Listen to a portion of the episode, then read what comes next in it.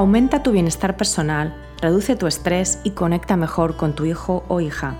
Esto es Cuando tu hijo es diferente, un podcast para madres y padres de hijos con cualquier diferencia neurológica, de atención, de comunicación o de desarrollo. Yo soy Magui Moreno y te doy la bienvenida a este programa donde comparto herramientas, técnicas y consejos prácticos para que disfrutes de tu vida y de tu maternidad.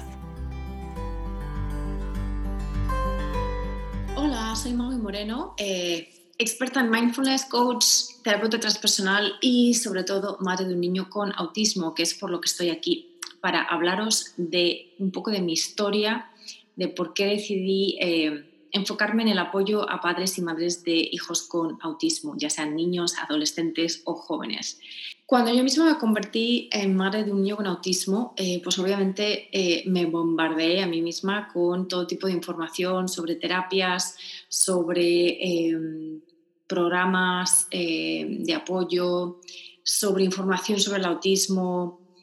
Y esto es normal. lo primero que queremos hacer es ayudar a nuestro hijo o a nuestra hija. Es absolutamente normal que queramos saber más sobre el autismo, que queramos saber más sobre cómo podemos eh, pues ayudar a nuestros hijos a que, a que puedan vivir la mejor vida posible y a que eh, lleguen realmente a realizar, a llevar a cabo su potencial, ¿no? su máximo potencial.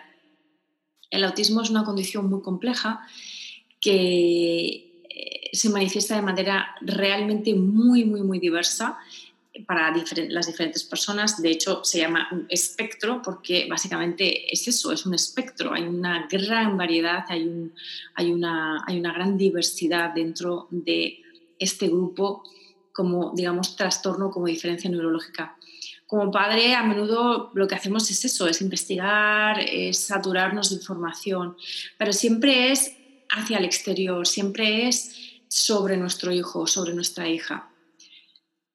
Mm, y lo que se queda por el camino eh, suele ser precisamente cómo nos afecta esta noticia tan difícil a nosotros, cómo podemos gestionarlo mejor desde y para nosotros mismos y cómo podemos cuidarnos para poder seguir cuidando y seguir luchando por nuestros hijos.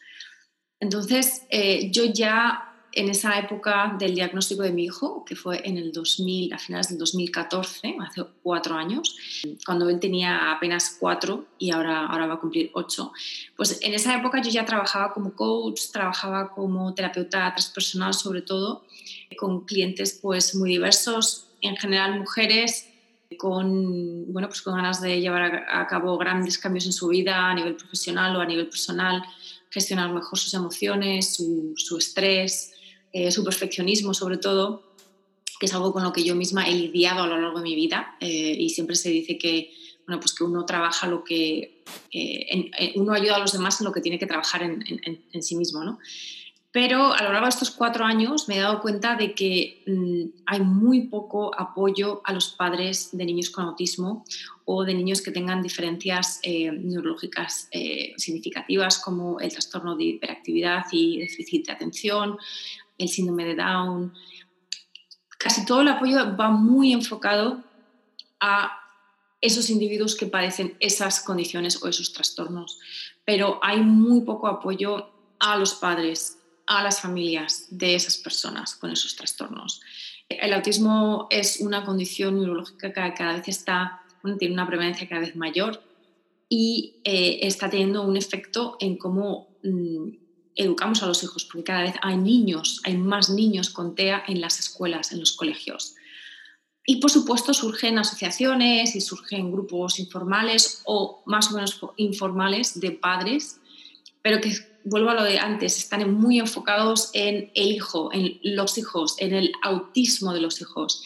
Y yo aquí lo que quiero plantear es algo diferente. Quiero que nos volvamos un poco egoístas. Eh, quiero que realmente pensemos en nuestro bienestar que tomemos nota de nuestro bienestar, de dónde estamos como individuos, independientemente de nuestro rol como madres o padres, cómo estamos en nuestras vidas y cómo eso afecta a la calidad de nuestra vida como individuos, pero también a la calidad de la vida de nuestras familias. Es muy curioso el tener que justificar esta línea de trabajo, ¿no? de apoyo a los padres, pero realmente ¿quién nos apoya a nosotros? Hay muy, muy poco, mm, muy poca información, hay muy poca creación de comunidad en torno a la problemática del autismo que no esté precisamente enfocada en la problemática del autismo. Y yo aquí quiero ir un poco más allá.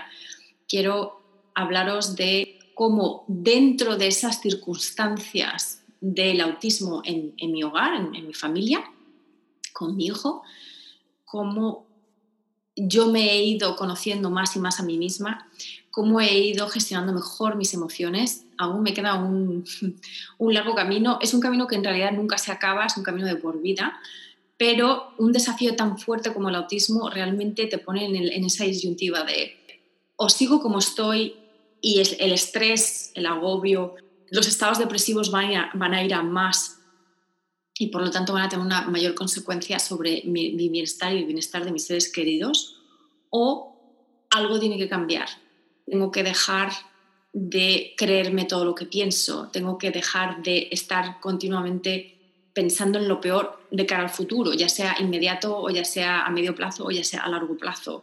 El estar continuamente mm, proyectando a nivel mental el futuro o recordando el pasado, pues antes del diagnóstico de tu hijo o antes incluso de que, de, que, tuvieras a tu hijo.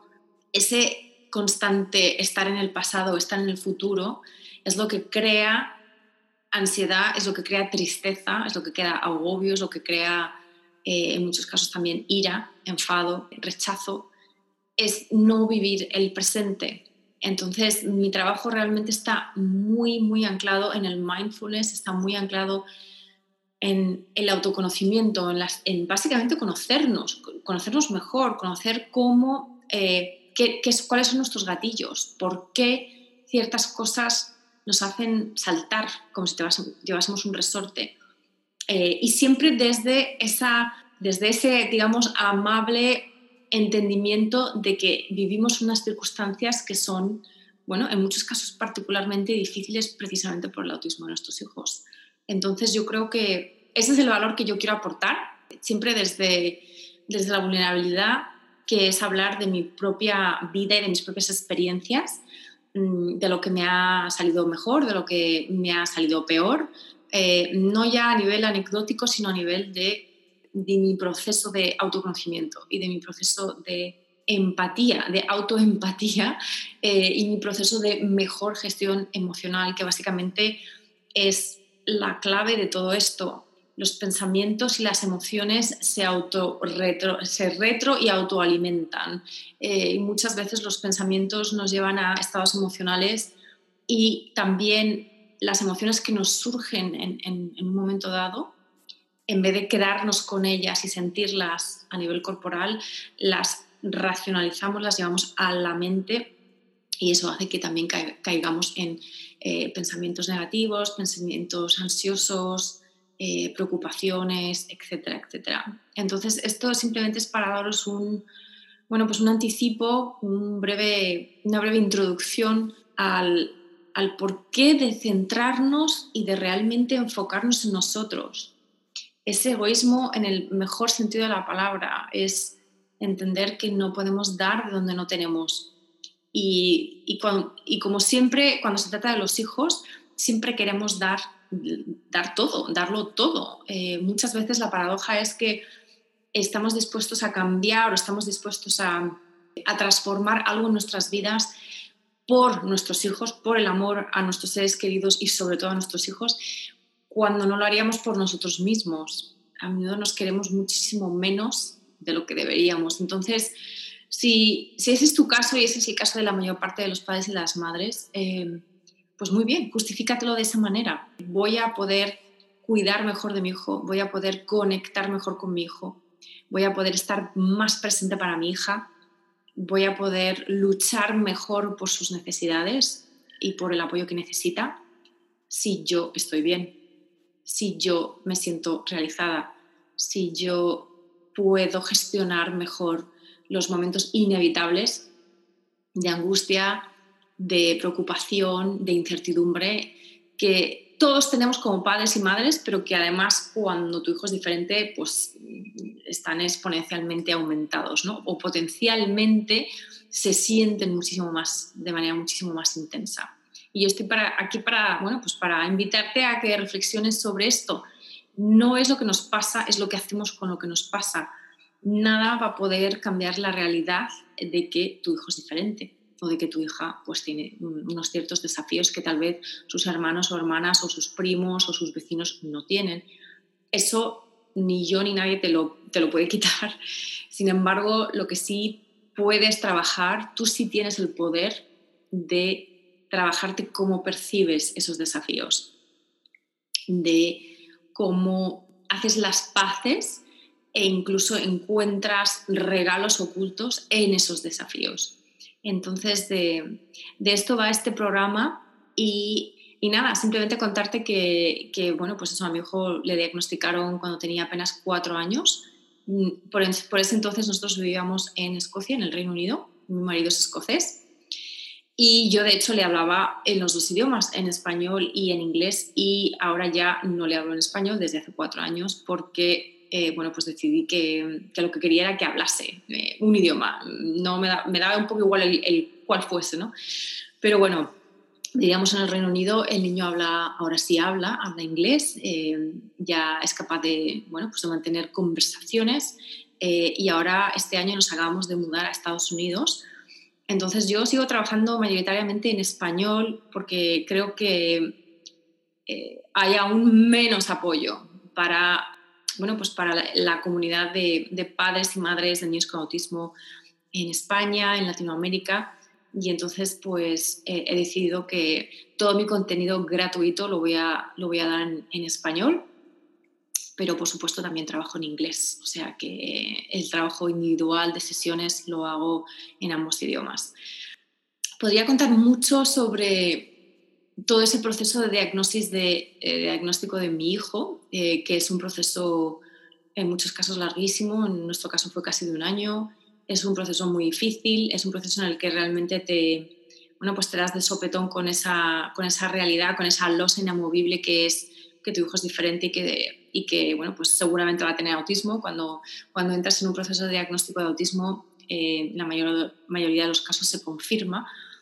Entonces, lo que sí que te voy a hacer es invitar a que leas eh, mi post eh, en mi blog sobre esto, que se llama eh, D-Day, de día D, día D de diagnóstico, pero en el que hablo también del día C, que es el día de la conciencia, el día de la toma de conciencia, que no siempre coincide con el día del diagnóstico. En mi caso fue antes y que realmente sí que supuso un antes y un después. Eh, en la relación con mi hijo y en la relación con, conmigo misma y en la responsabilidad o en, el compromiso más bien de mío de cara a la, práctica del mindfulness. Eh, ese fue uno de los días en los que practiqué el mindfulness, en el que estuve muy atenta a la, aquí y a la hora con, con mi hijo, ese día que tomé conciencia de que él podía ser diferente.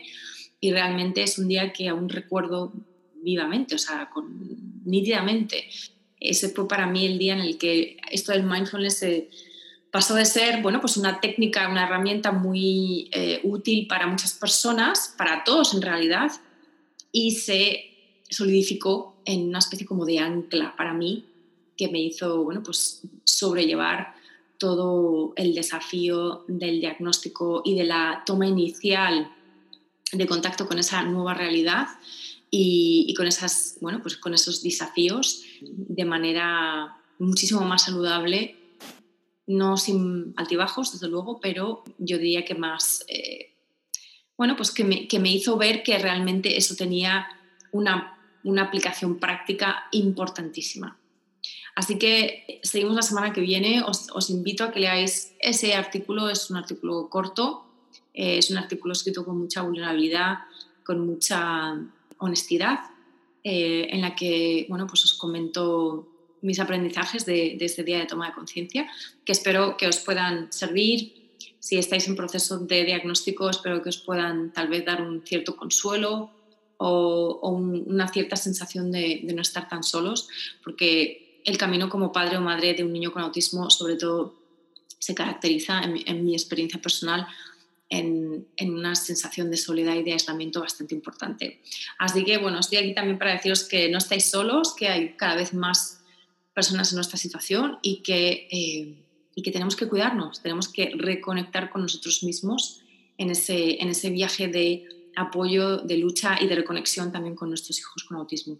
Así que hasta la semana que viene, como siempre digo y te deseo que estés presente contigo mismo, contigo misma, que estés presente con tu hijo, que tengas una vida plena porque eh, está en tus manos.